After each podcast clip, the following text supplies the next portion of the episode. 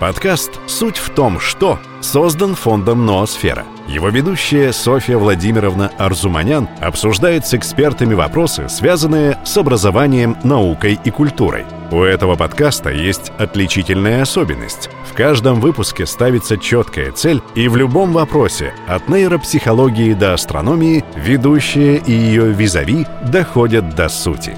С вами подкаст «Суть в том, что». Дорогие друзья, здравствуйте! Сегодня мы продолжаем наш цикл встреч по нейропсихологии. Мы рассказываем о нейропсихологии простыми словами. Мы хотим помочь родителям, воспитателям, учителям разобраться в том, как помочь ребенку подготовиться к школе, как сделать так, чтобы ребенок в школе был успешным, и как в этом может помочь наука, нейропсихология. Для этого сегодня у нас в студии нейропсихолог детского центра «Нейросфера», который находится на улице Зоологическая, 22 в Москве, Агапов Сергей. Здравствуйте, Сергей. Добрый день. Ну что, мы продолжаем общение, я надеюсь, очень полезное для наших зрителей. И мы сегодня снова будем говорить о подготовке ребенка к школе и о том, какие проблемы могут возникать и как их решать. И, насколько я понимаю, мы сегодня говорим о такой интересной теме, как межполушарная асимметрия. Пока еще наши зрители не успели испугаться, пожалуйста, расскажите, что это такое, что вообще такое два полушария головного мозга и какая между ними бывает симметрия и асимметрия? Межполушарная асимметрия – это различие функций головного мозга в зависимости от того, а, где они расположены в правом и левом полушарии. Э, и правое и левое полушарие нам необходимо, чтобы мы могли смотреть на мир адекватно, чтобы мы могли его оценивать, чтобы мы могли э, понять, кто мы в этом мире.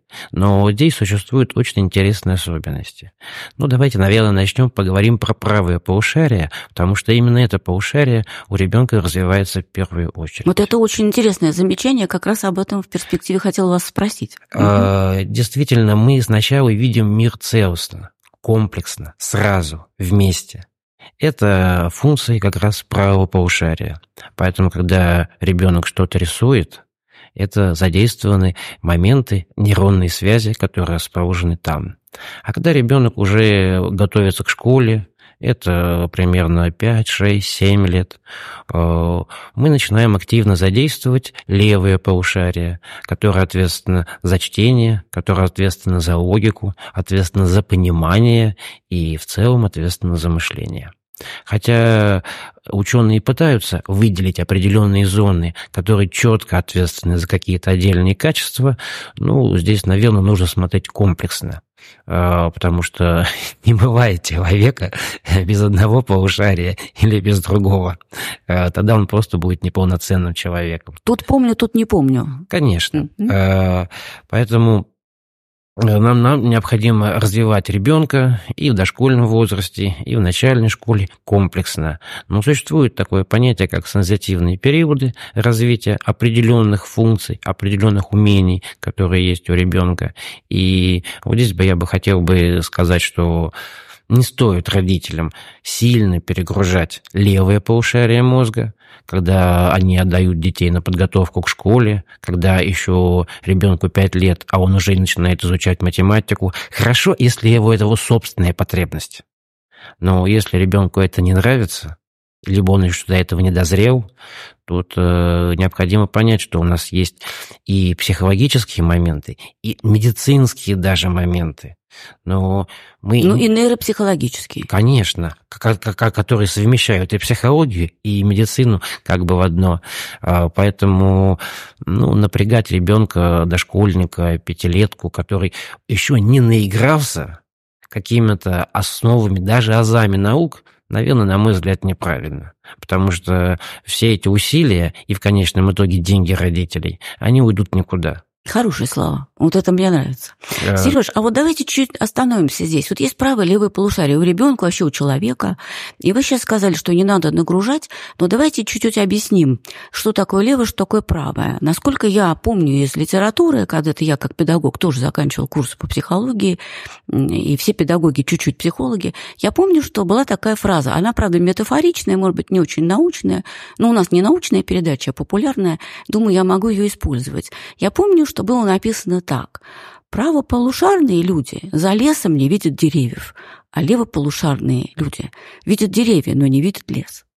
Ну, это очень образная, очень понятная, на самом деле, метафора. И действительно, различается просто способ мышления. Когда мы говорим о правополушарных, они видят в комплексе, в целом. Целостную картину. Конечно. Это стратегия мышления такая у человека. Э, Да, и при этом они, конечно, к деталям обращают более меньшее внимание, больше отмечают как бы полную, целостную картину. То, что в психологии получило название гельштальт. Ах, вот как. Я все А. думала, как объяснить, что такое гештальт? Чувствую, но, но объяснить не могу. Вот как это Это, оказывается. это целостная структура. целостно. А когда у нас э, используется аналитическое мышление, то есть внимание к деталям, то в этом случае задействованы зоны, которые расположены в левом полушарии. То есть получается, что вот эта асимметрия или асимметрика небольшая, она, в принципе, часть нормы. Конечно, она является частью нормы, природа специально придумала, чтобы мы сумели смотреть и в общем, в целом, и видеть какие-то детали. Нет, я имею в виду, что если у человека чуть-чуть больше развито одно полушарие, а другого чуть больше другого полушария, то это нормально, это в рамках нормы. В принципе, да. Потому что если бы у нас бы были бы все полушария развиты одинаково, у нас бы не было бы художников, у нас бы не было бы композиторов, у нас бы э, некому было писать картины. А с другой стороны, у нас не было бы ученых, у нас не было бы специалистов по аналитической деятельности, у нас не было бы экспертов, у нас не было бы То есть мы критиков. все разные. Мы все разные, и это хорошо. Давайте еще чуть-чуть здесь побудем на этой части нашего разговора, чтобы наши э, зрители, наши друзья и коллеги э, пояснили для себя. То есть получается, что правополушарные люди видят все в целостном свете, целостную картину. Левополушарные немножко более уходят в детали. При этом в левом полушарии находятся все эти центры речи. Значит, левополушарные люди обладают речевыми способностями. Ну, в общем и целом, да. Э, Действительно, с точки зрения топологии мозга, центр речи находится у нас в левом полушарии. Но это совершенно не означает, что люди, которые умеют правое полушарие, они не слышат звуки. Конечно. Но я имею в виду, что э, левое полушарие обладает вот такими бонусами, как речь, как детализация, да, а правое полушарные люди, не люди, а правое полушарие, ну, в кавычках, отвечает за, в кавычках, что, за пространственную ориентацию, за что отвечает? Э, От правое полушарие у нас отвечает за пространственную ориентацию. У нас отвечает за неречевые звуки. Ну, например, звук поезда, М. как э, горит огонь, как э, течет вода. Это у нас все правое полушарие. А вот именно звуковое в плане речи, потому что здесь нужно различать а, фонемы, здесь нужно различать отдельные звуки. То есть фонематический слух это где? Левое полушарие. Левое полушарие. Конечно. Мгм. Поэтому, когда мы э, изучаем иностранную речь, она на первое время для нас звучит абракадаброй. То есть мы слышим звуки, но мы их не различаем, мы их, мы их не понимаем, поэтому идет обработка правым полушарием. А когда мы уже немножко речь изучили на иностранном языке, то уже мы понимаем, где она находится, и подключается левое полушарие. Таким образом, умение красиво говорить – это интегральная работа обеих полушарий. Мгм, понятно. И правого, и левого. Понятно, это очень интересно. Ну что же, хорошо. Более-менее здесь понятно, что они отличаются, но работают как единство. Да, и вот тут очень интересный момент. У нас между полушариями, ну, с точки зрения физиологии, расположено так называемое мозолистое тело. Вот оно. Вот я про него как раз хотела спросить. Слушайте, откуда такое жуткое название «мозолистое тело»? А, Я знаю, мозоль бывает на ногах, там на руках. Мужчины в советское время говорили, это не живот, это мозоль. А теперь, оказывается, есть мозоль у нас еще и в голове. Ну как же так? Кто его так назвал? Это латинское название, на самом деле, к мозоли, к которой мы привыкли на пятках, никакого отношения не имеет. И функция вот этого органа заключается в том, чтобы интегрировать совместную работу э, двух полушарий, чтобы не получилось, как в известной пословице, кто в лес, кто по дрова. То есть именно там происходит вот это соединение. Да, именно мозолистое тело соединяет правое и левое полушарие и переводят нужные сигналы либо в одну сторону, либо в другую. Ну, я думаю, что греки не просто так назвали это мозолистым телом. Там действительно мозоли, там действительно много работы. И если там не поработать, и мозоль какой-то себе не нарастить, наверное, действительно не сработаются два полушария. И, к сожалению, да, действительно, к сожалению, у нас встречаются дети, э, у которых э, межполушарное взаимодействие развито не очень. И поэтому внешне это проявляется, что ребенок, например, зеркалит буквы. Вот почему? Как это объяснить? Почему он зеркалит буквы? Я тоже об этом читала, что это проявляется. Но почему? Как, что здесь не срабатывает? Он видит букву не как букву, а как картинку. А, и вот, правым полушарием. Да, и, э, и чтобы понять, что это буква, нам необходимо подключить левое полушарие. То есть, получается, правополушарные видят рисунок, образ, а левополушарные видят текст. Да. И получается, что с этими детьми лучше работать с кем-то через текст, а с кем-то через образы. Э, если мы э, говорим именно вот о такой функции, как подготовка и речь, то здесь надо воздействовать именно вот э, на то место, которое не сформировано, либо сформировано не до конца. Дать стимулы определенные, да? Конечно, конечно. К развитию. А, поэтому в этом случае мы делаем э, специальную гимнастику мозга, которая направлена на более серьезную активацию межполушарных связей и возникновение более серьезного, адекватного возрасту межполушарного взаимодействия. Но в конечном итоге и те, и другие дети, э, они все равно будут задействованы в будущем те зоны мозга, которые э, по генетике должны быть задействованы. То есть вне зависимости от того, какой у нас ребенок, а, будет ли он больше а, аналитиком в жизни, либо будет он больше творческой натуры в жизни. Ему все равно зона, которая отвечает за речь, она не изменится топологически никогда. А, но вот развить эту зону, мы можем э, при помощи определенных упражнений. Э, почему ребенок зеркалит буквы? Ну, это на самом деле достаточно обычная практика любого учителя начальных классов. И в первом, и во втором, и дальше, к сожалению, такие вещи тоже встречаются. В мозгу у нас формируется картинка, которую мы, как мозг, неоднозначно, либо неправильно, либо уже сложился определенный стереотип поведения, обрабатываем. И таким образом у нас получается, что а, для нас-то эта буква не зеркальная. То есть ребенок, вот ребенок-то считает, что он пишет нормально. Ах, вот оно что. И поэтому он не понимает, почему мама с папой, почему учительница. Это у них зеркалит что-то в голове. Да. Угу, понятно. А, и он говорит, что я все правильно пишу. Но мы, конечно, понимаем, что у нас э, буквы, как значки, они имеют определенную направленность, они имеют определенную структуру, как они внешне выглядит, и поэтому мы, мы приводим постепенно к определенному знаменателю. Как еще проявляется нарушение межполушарного взаимодействия? Ну, например, э, ребенок плохо пишет диктанты. Э, у ребенка есть такая проба, как э, логический кроссворд, либо логический диктант, когда нужно по указанию пройти определенное количество клеточек. Так вот, э, если у нас, э, например, пространственные моменты не сформированы, и, соответственно, мы начинаем путать. Вот здесь такой еще тонкий момент. Э, люди путают право-лево. Да, даже взрослые. Даже взрослые. Несформированность доминантной руки.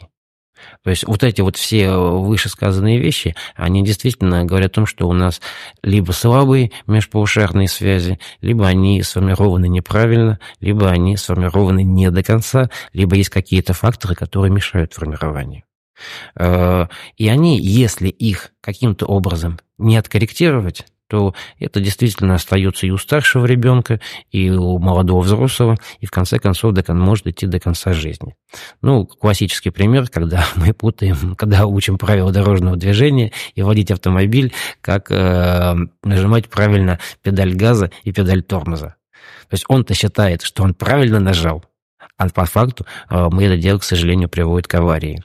Что касается доминантности руки, доминантности глаза, доминантности ноги, в конечном итоге у нас обязательно должна появиться ведущая рука, например, и та, которая ей помогает.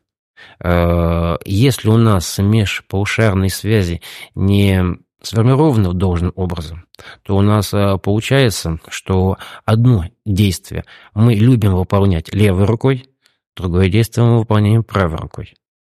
И когда мы начинаем ребенка переучивать, допустим, он больше правша, но некоторые вещи у него правой рукой в принципе э, не получаются. Это вот уже говорит о том, что сформировались определенные связи, но они сформировались, к сожалению, неправильно. Ну вот э, некоторые родители говорят, э, что у меня мальчик или девочка там в, три года, что является правшой. Нет. Вот тут я хочу сразу родителей предостеречь. Это важно. А, такой момент, да. А, правша и левша у нас формируются примерно в 6-7-летнем возрасте. Именно в этом возрасте мозг уже достаточно зрелый, чтобы закрепить какое-либо действие глаза, действие руки, действие ноги за определенной рукой, за определенной ногой. Сережа, а может немножко подробнее рассказать, как сочетаются между собой полушарие, нога, глаз, рука? А, ну, на самом деле, очень простой пример. Когда у нас а, мозг еще не зрел, допустим, мы просим ребенка посмотреть подзорную трубу. Он может э, прикладывать ее то к одному глазу, то к другому глазу. И глаз, тот, который еще не стал ведущим, он как бы себя пробует. Как такая вот элемент тренировки, э, что получится у меня, не получится. И в конечном итоге ребенок э, привыкает смотреть тем глазом, который ему больше нравится. То есть он один глаз закрывает, а другим он смотрит. Да. Угу. А, вот. А, а сразу же возникает вопрос, а почему одному нравится смотреть левым глазом, а другому нравится смотреть правым глазом? Ну, на этот вопрос достаточно просто ответить. Это все уже предусмотрено за нас, это предусмотрено природой. У нас есть дезоксирибонуклеиновая кислота, проще говоря, ДНК, где кодируется информация, что у нас будет ведущим. И только среда нас делает наоборот, э, как, например, в Советском Союзе была достаточно, ну, на мой взгляд, негативная практика, когда дети приходили в первый класс, леворуки дети приходили. Их переучивали. Их переучивали. Э, они, Это большой элемент насилия. Они и правой рукой до конца не могут научиться писать, и левая рука, у них эти моторные функции, он тоже э, как бы уходит в прошлое, и нейронные связи распадаются. Поэтому получается, что мы от одного берега ушли, а к другому берегу так до конца и не сумели прийти. Ну, в настоящее время эта практика уже изменилась. Теперь, э, если ребенок леворукий, его никто в школе переучивать не будет. Э, Тут еще такой тонкий момент. У леворуких и праворуких детей у них немножко по-другому взгляд на мир направлен. Все дело в том, что когда мы говорим о классических правшах, у них э, функции полушарий, они достаточно хорошо изучены, они не меняются со временем. А вот если мы говорим о леворуких детей, то часть функций, э, которые должны как бы находиться в левом полушарии, они частично э, находятся в правом и наоборот.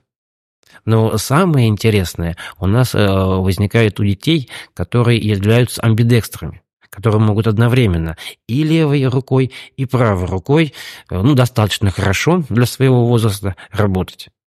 Э, так, у них э, действительно межполушарная симметрия в общем и целом сохраняется, но очаги, которые у правшей бы мы бы отмечали, допустим, в левом полушарии, у них они находятся в правом. И наоборот. То есть а, мозг и нейропластичность мозга здесь а, настолько интересно работает с такими людьми, что даже если ему завязать, например, правую руку, он будет спокойно писать левой. Да, может быть хуже, но будет. Но справится. Справится. Что у классических правшей или у классических левшей, ну, в принципе, а, сделать невозможно, потому что уже нейронные связи э, к этому возрасту постепенно будут устоявшимися. А рука связана с тем полушарием, которое накрест, да, как бы идет? Да, у нас, э, если мы правши, то у нас э, больше работает левое левое полушарие. полушарие. Мгм. И наоборот. Э, Ну, в любом случае, конечно, мы работаем и тем, и другим, Да. но больше задействовано то полушарие, Но которое... амбидекстры – это люди с равнополушарными возможностями. По умолчанию, да. Но на самом деле здесь э, даже выделяется, что у них э, либо два полушария хорошо развиты, либо, может быть, одно полушарие развито лучше, чем другое, либо могут два полушария быть э, ниже возрастной нормы. Ну, это понятно. То есть тут выделяют даже несколько градаций. Но, к сожалению или к счастью, эта амбидекстрия еще достаточно плохо в нейропсихологии изучена, и, может быть, мы увидим в будущем какие-то новые открытия у таких Хорошо, людей. Сереж, но предположим, с рукой мы разобрались. А, а, Она связана с той половинкой, которая ей соответствует в головном мозге. А глаз? Что касается глаза, Это ведущий анализатор, да, как бы вот? Вернее, ведущий глаз. ведущий глаз, э, ну, он есть у всех. Э, То есть вне, вне Он связан с рукой или нет? Э, Нет, это немножко разные зоны. Обрабатывается идея обработки информации, что мы говорим и про моторную латеральность, это когда мы говорим про руку про, и про ногу, и про сенсорную асимметрию, когда мы говорим про глаз или когда мы говорим про ведущее ухо, механизм формирования абсолютно идентичен.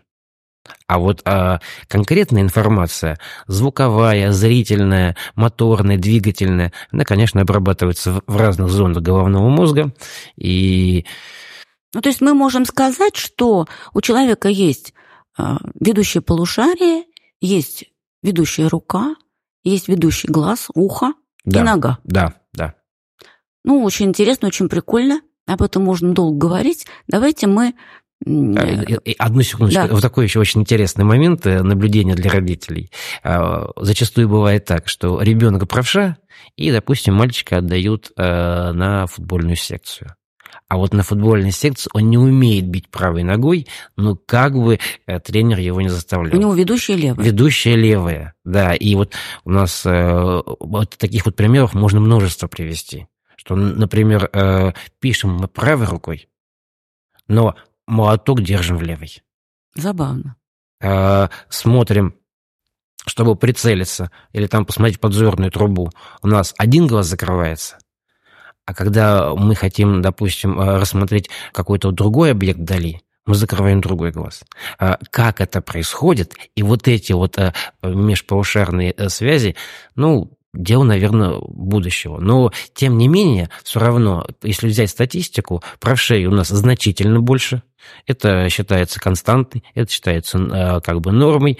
Э, Раньше считалась леворукость не нормой, но теперь мы его признали одним из вариантов э, нормативности.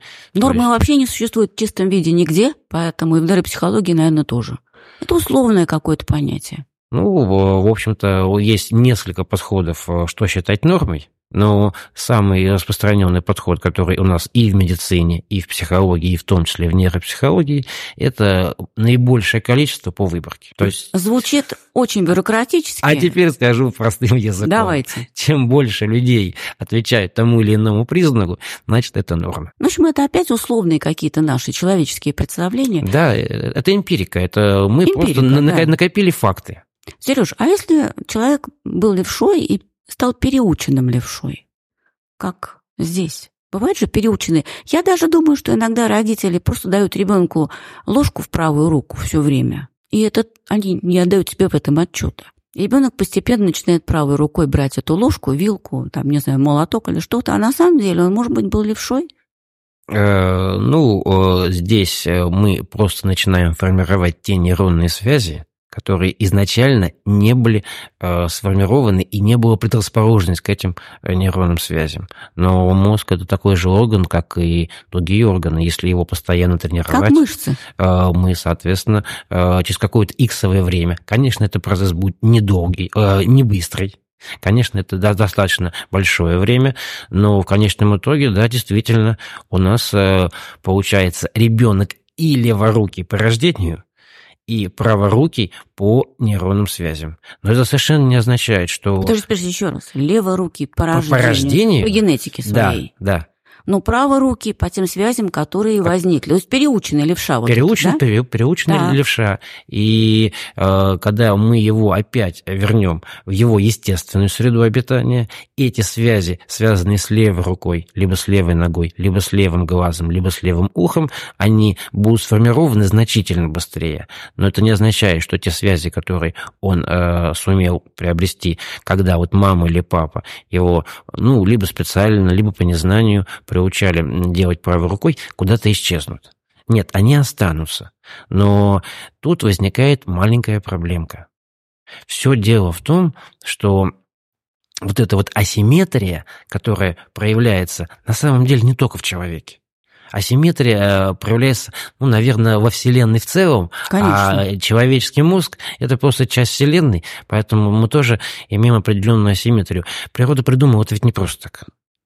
А, и когда у нас переученный левша пытается, например, э, заниматься тонкой моторной деятельностью, из-за того, что сам этот сам факт переученности, ему либо у него это не получится, деятельность, направленная на мелкую моторику, либо она будет сделана очень плохо и коряво. Потому что э, мозгу потребуется значительно больше усилий, усилий или как если представить мозг-компьютер, значительный больший объем быстродействия мозга, чтобы вот эти вот тонкие движения мы сумели предпринять. Ну, самый простой пример – зашить пуговицу. Или пример мелкой моторики. Э, поэтому, ну, наверное, хотелось бы дать совет родителям, что, ну, не спешите приучать ребенка только к правой, только к левой э, стороне. Посмотрите. В конечном итоге природа сделает свое. Ребенок, э, у него будет та ведущая рука, которая предназначена ему по генетике. Ну и примерно к 6-7 годам, то есть к моменту выхода в школу, ребенок уже определится сам. А вот если он не определился, вот тут... Милости э, просим в детский центр нейросфера. В том числе. А тут возникает очень интересный момент. Почему это произошло? И на этот вопрос можно ответить следующим образом. А, ну, во-первых, среда. Давление среды, конечно, поведение ребенка изменяет. И если у нас э, ребенок э, вот, приобрел вот определенные, скажем так, моменты, которые видят родители, ну, не обязательно то, что он зеркалит буквы. Э, вот да, даже самый простой пример. Мы говорим так, поворачиваем направо на улице. И ребенок поворачивает направо, но право-то у него в другом месте. У ребенка? Да, и мы путаем право-слева. А почему у ребенка в другом месте право? А вот как раз для этого и нам и необходимы межпаушарные связи, которые э, четко говорят, где право, где лево. Я подумала, что э, отец говорит ребенку поворачиваем направо, и при этом сам-то поворачивает налево. А это будет еще двойной стресс. Вот так стресс. бывает, да? Вы так понимаете? тоже бывает. Но это двой... мозга двойной вообще. стресс для ребенка. То есть ему нужно понять, что думает папа, что есть на самом деле. А папа авторитет? И папа авторитет. И, три, и третий э, раз куда идти. То есть тут э, да, достаточно большое количество вариантов. И вот говорю, вот это вот на самом деле негативное воздействие внешней среды, которое либо затормаживает, вообще на самом деле частые стрессы, продолжительные стрессы, когда в дошкольном возрасте родители на детей кричат, бьют, э, они не способствуют возникновению адекватной межпаушарной асимметрии и, соответственно, адекватного Я думаю, наши слушатели все очень позитивные, хорошие, положительные люди и родители. Это не их случай, они вас сейчас внимательно слушают. А, но, с другой стороны, у нас ведь э, могут быть и, скажем так, некоторые особенности, связанные с генетикой. Могут. И не то, что как бы мы ребенка бьем или обижаем как-то, но родители могут заметить, что действительно... А ребенок-то пошел в тетю по материнской линии. Да, да, я понимаю. Вот как э, вот какие можно посоветовать упражнения, чтобы возникло вот это вот адекватное межпаушарное взаимодействие? Ну, э, во-первых, э, все упражнения связаны с, то, с тонкой моторикой, потому что уже э, достаточно крупную моторику а ребенок изучил.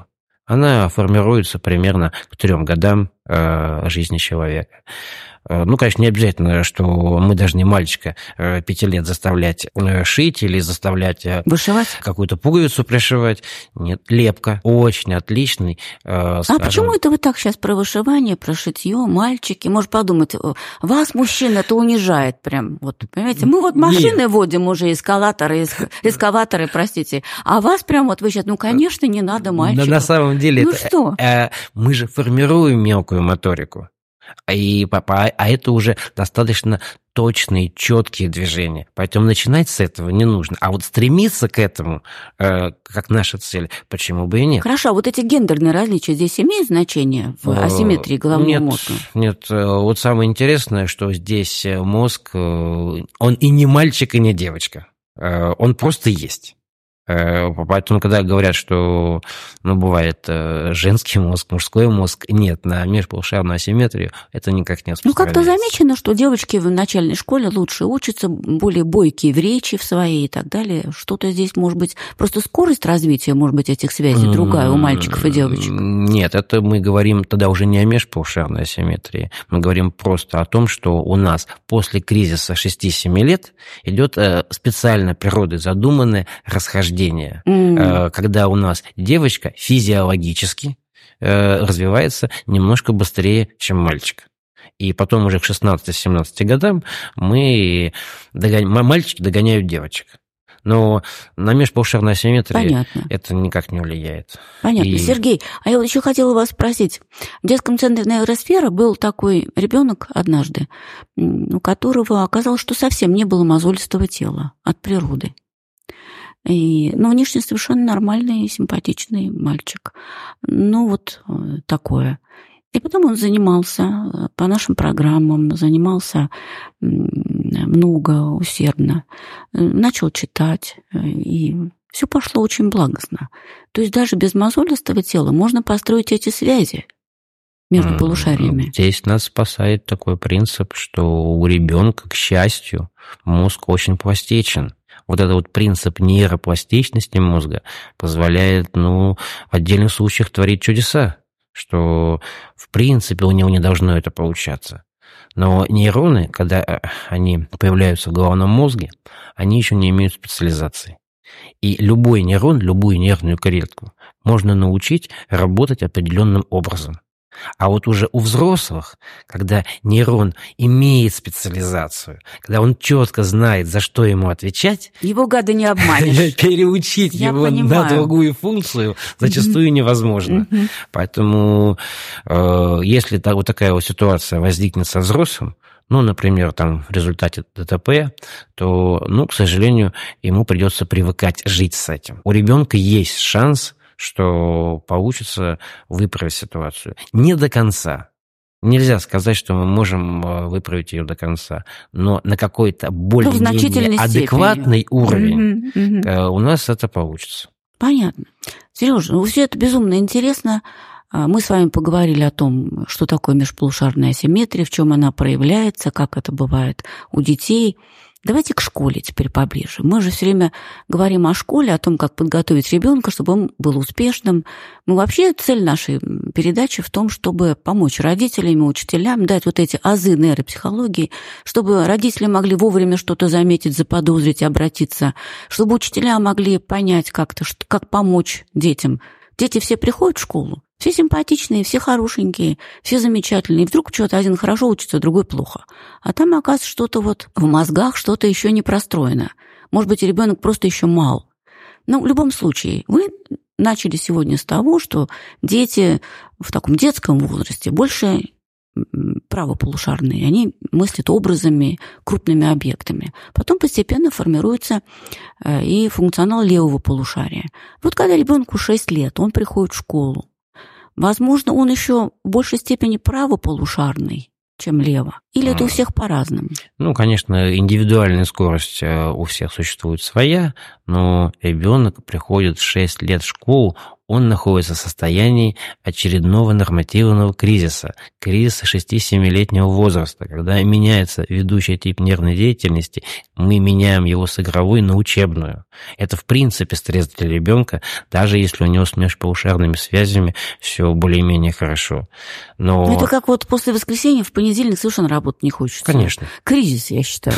Каждую неделю. Так? Э, поэтому, ну, конечно, первая рекомендация для родителей дождаться э, окончания кризиса, либо хотя бы дождаться окончания э, такой бурной стадии кризиса. Ну как это дождаться? Э, просто потерпеть по времени. Ну, откуда мы знаем, закончился кризис или нет? Это ж не вот лакмусовая бумажка. Э, есть э, определенные критерии, по которым можно судить, что кризис закончился. Это появление новообразований. И когда ребенок приходит в школу, ну, один ребенок под партой играет в машинки. Что такое новообразование? Новообразование – это те э, вещи, которые появились у нас в результате кризиса. То есть мы, как по лесенке, скакнули с одной ступеньки на другую.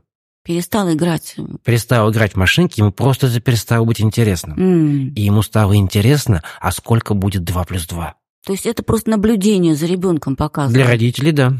Э, и наблюдение, и посмотреть, какие интересы, куда направлены. Ну и, конечно, задача родителей направлять интересы в нужном направлении. Сергей, а вот смотрите, если ребенок пришел э, в значительной степени правополушарным существом в школу, uh-huh. ну, никто не докапывается, ну, например, а программы школьные все-таки построены на левополушарном э, взаимодействии. Мне так кажется. То, что они на логике уже, они на деталях. Я даже больше могу сказать, они построены на том, что ребенок приходит и должен уже иметь произвольное внимание. Произвольное внимание, у него только начинает формироваться оно в Произв... это время. И произвольная память которая, в принципе, э, ну, начальной школе, э, скажем так, у ребенка не развита в той мере, как какие требования предъявляет современный образовательный стандарт. Вот это очень серьезный вопрос. И приходя в школу, учась в первом классе, ребенок, у которого, ну, скажем так, э, даже не то, что правополушарное, а больше творческая направленность. Да, но это правополушарное. Вот. Да. Эм, ему тяжело. Ему тяжело. Э, в этом случае, конечно, это будут сопли, слезы, крики, приготовление домашних заданий, достаточно продолжительное время. Тяжело родителям, они не понимают, почему. Естественно. И вот тут умение педагога выявить таких детей, посмотреть на них немножко под другим э, как бы градусом, взглядом. Угу. И, может быть, э, скорректировать программу учебную. Ведь на самом деле у нас программа – это же не догма. И не обязательно одни и те же упражнения давать абсолютно всем детям. Э, в рамках этой программы у нас есть, существует определенная вариабельность. И, конечно, учитель, познакомишься с детьми, уже через два, через три месяца он уже понимает, кто есть кто, кто на что способен, кто находится на каком уровне, и какие есть перспективы развития и скорость развития у каждого ребенка. Вы думаете, учитель уже это понимает в школе? Мне кажется, вот ему достается там, не знаю, 35 детей, и у него план какой-то есть, и он куда-то бежит, и все. Насколько он может учитывать? Мы... Насколько вообще есть эти знания нейропсихологии, чтобы он посмотрел на ребенка, ну хотя бы в первом приближении сказал себе, подозреваю, что у этого ребенка все-таки правополушарное мышление, ну я так вот сейчас вот пытаюсь смоделировать. Вот если мы подготовим такого учителя когда-нибудь, а да? здесь, э, на самом деле, механизм можно сделать очень простой. Давайте. Сентябрь, октябрь, ноябрь. Так. Классический трехмесячный период адаптации первоклассника к изменившимся условиям. Тут даже не нужно знать знания нейропсихологии. Надо просто понаблюдать за ребенком и выявить, что у Васи есть такие-то особенности, у Пети есть такие-то особенности, и с этими особенностями прийти к школьному психологу. И он уже, исходя из этой а, внешней симптоматики, подскажет учителю, даст соответствующие рекомендации, как правильно подойти к тому или иному ребенку, чтобы у него было обучение более эффективное. Соответственно, тогда будет меньше слез, ребенку будет нравиться ходить в школу. Ну и родители э, будут видеть прогресс своего ребенка, а это что как... еще надо? Что еще надо? Э, слушайте, ну давайте еще раз. Значит, здесь вот я вижу два момента. Во-первых, что программа школьная все-таки не учитывает э, вот эту скорость развития. Нет. психических процессов ребенка, его э, возможную асимметрию, она совершенно это не учитывает. Получается, что дети, которые являются левополушарными или равнополушарными, они имеют эм, задел определенный. Определенные преимущества. Преимущества им легче дается эта программа, они успешные. А дети, которые все еще правополушарные по каким-то причинам, генетически, как вы правильно сказали, или среда на них так воздействовала, или просто время не пришло, они э, сразу находятся в ситуации неуспешности – Родители начинают паниковать уже с первого класса. У ребенка, в принципе, может продолжаться эта неуспешность всю школу, потому что так с этого началось как-то и так идет.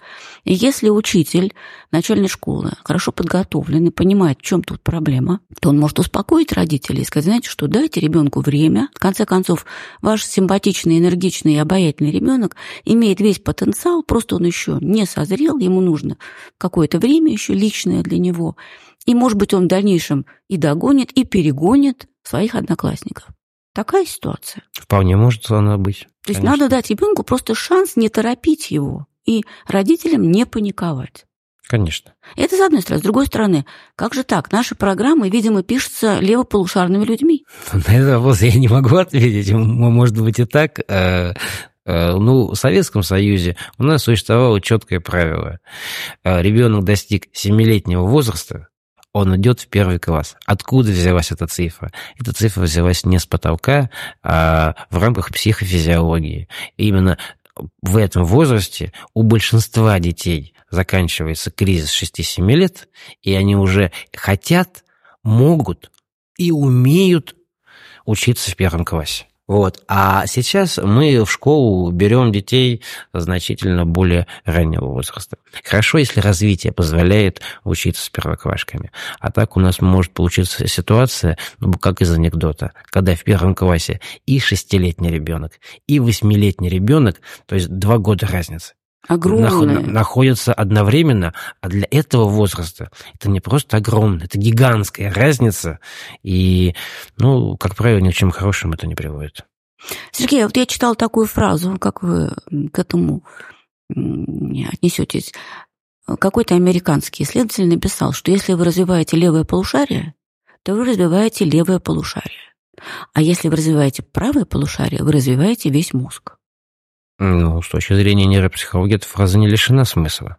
Потому что генетически у нас в первую очередь развивается правое полушарие. И у нас э, дети все правополушарные изначально. Mm-hmm. И вот именно вот эти вот связи межполушарные, мозолистое тело, оно сначала э, как бы проводит сигналы, а потом потихонечку начинает развивать левое полушарие. Вот почему ребенок 3, в 4, в 5, в 6 лет должен играть, собирать кубики, собирать пазлы, играть в конструктор, играть в песочек, там цветы на лужайке собирать, а не сидеть с 5 лет за партой изучать математику за первый класс.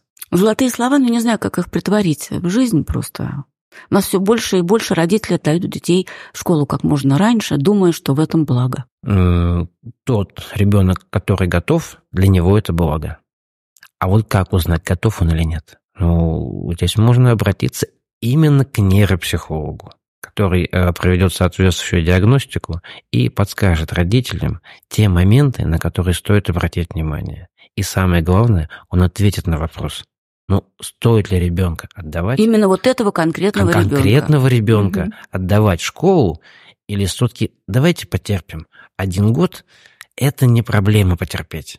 Зато ребенок будет значительно более успешен, и те проблемы, которые у него бы могли бы возникнуть, они не возникнут. А, как говорится, всегда легче заняться профилактикой, чем уже лечить расстройство, болезнь или какое-то негативное состояние. Сергей, еще у меня вот такое наблюдение. А, в школу, когда приходит ребенок, ему дают учебник и начинают с первого параграфа идти дальше там к какому-то 50 параграфу. Но никто не удосуживается рассказать ребенку, что в принципе он собирается изучить по этому предмету. То есть такого системного, глобального взгляда на предмет. Ну, например, возьмем, не знаю, физику. Вот ты начинаешь в школе физики, механики, да, потом движешься дальше и все годы изучаешь какую-то физику.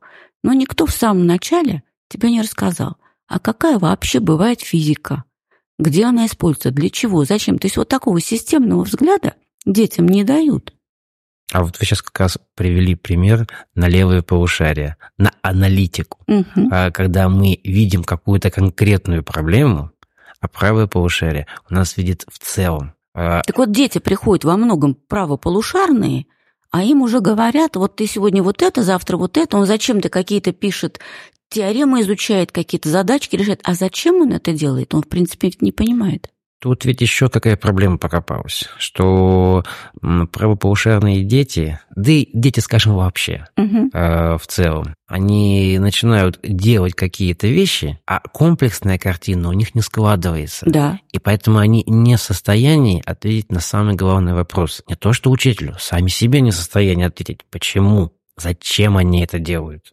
Для чего это им пригодится в жизни? Я боюсь, что и учителя не всегда знают ответ на этот вопрос. Нет предела совершенству. Э, ну, конечно, с учетом современного, очень быстрого, очень бурного развития и технологий, и наших э, общественных институтов. Программы, наверное, учебные будут меняться, и те вот ошибки, которые мы выявили в ходе изучения материала, э, ну, я надеюсь, что будут устранены.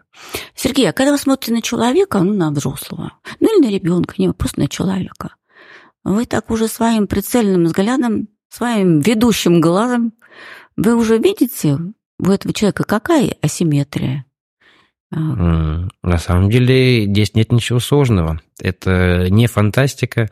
А очень простое упражнение, которое могут сделать вообще все люди на планете. Мы собираем так кулачок, угу. и какой пальчик у нас находится Та сверху. рука, да?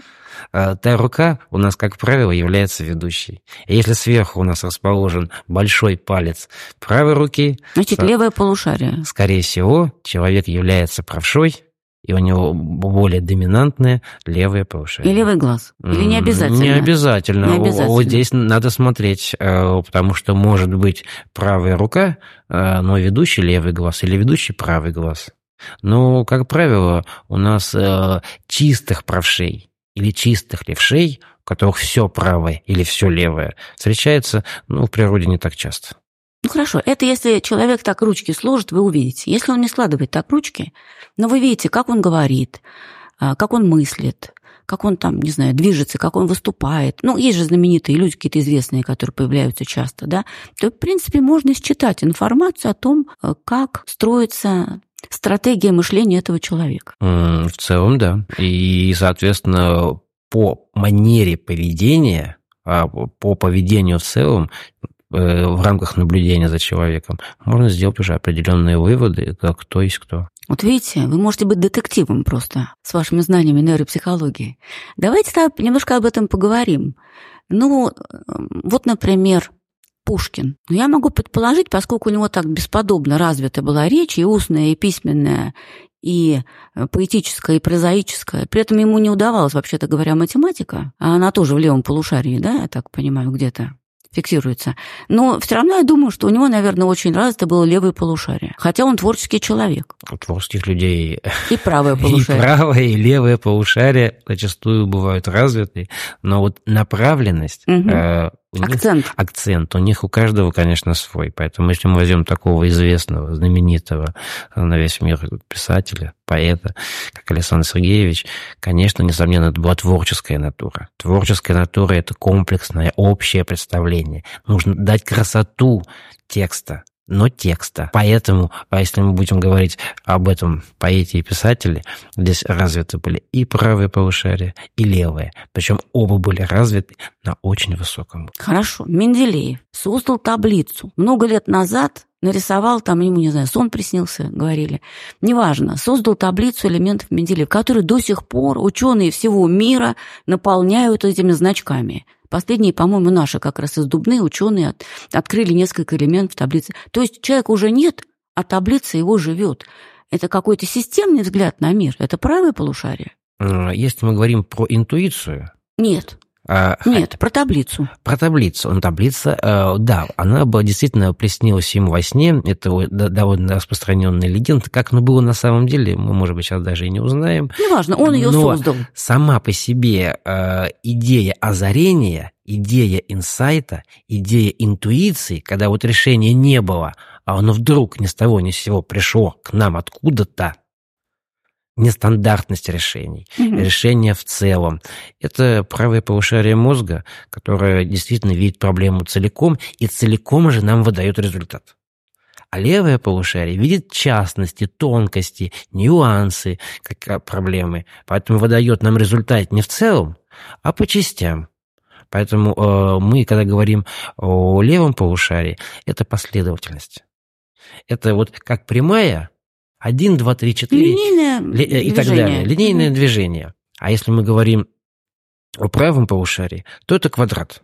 То есть как, или как фотоаппарат, или как камера, который как вот снимок. Мы опс, э, и видим сразу все. То есть Малевич это правое полушарие, а какой-нибудь Верещагин левое?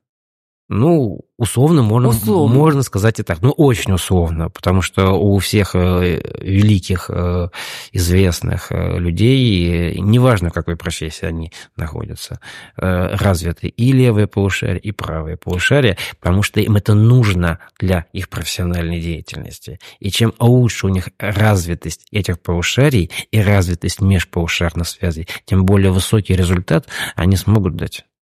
Все-таки возвращаюсь к Менделееву. Меня здесь э, в его случае интересует не инсайт. Я не очень верю там в сны, там, может быть, и был какой-то пуш какой-то у него во сне, но все-таки он научно развивал эту таблицу свою, шел к этому. Вот сама а, таблица Менделеева, системообразующая вещь, вот это свойство правого полушария? Левого. Левого? Левого в данном случае. Почему? Потому что это аналитика. Он должен был по рядам и по периодам это все очень красиво раскидать. А как же целостность? Вы сказали, что целостный а, взгляд. А целостность уже появилась после. То есть изначально нам нужно было поставить химический элемент туда, куда он должен был на самом деле встать. Нет. Ему нужно было создать целостную таблицу, в которую другие ученые вставляют свои элементы. Ну, на самом, Кто проверит? Ну, я считаю, что это левое полушарие. Потому, потому что он был вот сам ученый, а ученый это свойство левого полушария. Хотя, опять же, э, нельзя так сказать, левое или правое полушарие. Мы можем предполагать. Никто это не проверит. Нет, даже предполагать. У нас есть э, межполушарные связи, а есть работа головного мозга в целом. Очень интересно наблюдать за великими людьми и предполагать, это никто не может, наверное, проверить, но предполагать, как работал их мозг. И я думаю, что это тема для отдельного диссертационного исследования, может быть, даже не для одного. Для докторской работы хорошая, это прекрасная тема. Понять, какие нюансы, как работал мозг у Баха, у Моцарта, у Рембрандта, у Леонардо, но я могу предположить, что такие люди, как Леонардо или Ломоносов, это люди э, с равно полушарным э, развитием. Я думаю, что Ломоносов, который был успешен и как организатор, и как поэт, и как ученый, и как исследователь-теоретик, и как исследователь-практик, и писал прекрасные оды, и был дипломатом, кем только он не был. Я думаю, что он человек с равно полушарным развитием. Как вы думаете? Mm, вполне возможно. И к этому, наверное, надо стремиться. Конечно, нас они как образец для подражания, как образец, куда нужно идти. Поэтому стремиться, конечно, нужно. Мне кажется, конечно, самое трудное – это понять, какая симметрия была, скажем, у музыканта, у композитора. Потому что это такое абстрактное искусство, как музыка. Если в живописи еще понятно, что нарисовано на картине, то есть есть какая-то плоскость, на которой изображены какие-то образы, то музыка – это совершенно абстракция. Поэтому я думаю, только очень смелый нейропсихолог может взяться э, отвечать на эти э, сложные вопросы. Но прикольно. Ну что же, я думаю, что мы сегодня обсудили очень много. Мы поговорили о том, что такое человеческий мозг, о том, что бывает асимметрия межполушарная, о том, как она проявляется в человеке, как она проявляется в ребенке, о том, а, как ребенок ведет себя в школе в зависимости от этого и какие у него возникают проблемы или наоборот успехи. И, наконец, о том, как могут помочь школьные учителя выявить вот эти проблемы и успокоить родителей, объяснив им, что не нужно никуда торопиться, что у ребенка еще много времени впереди, и он еще пройдет через свой этот кризисный возраст и еще покажет себя с лучшей стороны. Ну что же, мы всегда в нашей передаче доходим до сути. В этом наша особенность. Мы любим покопаться в проблеме, изложить ее наиболее простым языком и все-таки прийти к сути. Я думаю, что суть сегодняшнего разговора в том, что родителям, воспитателям и учителям, общаясь с ребенком, нужно помнить, в нашем мире есть место под солнцем и для левосторонних, и для право Полушарных. полушарных и для равнополушарных. Но если вы, родители, хотите, чтобы в вашей семье вырос второй Ломоносов, то, пожалуйста, целенаправленно и системно развивайте оба его полушария головного мозга. Спасибо.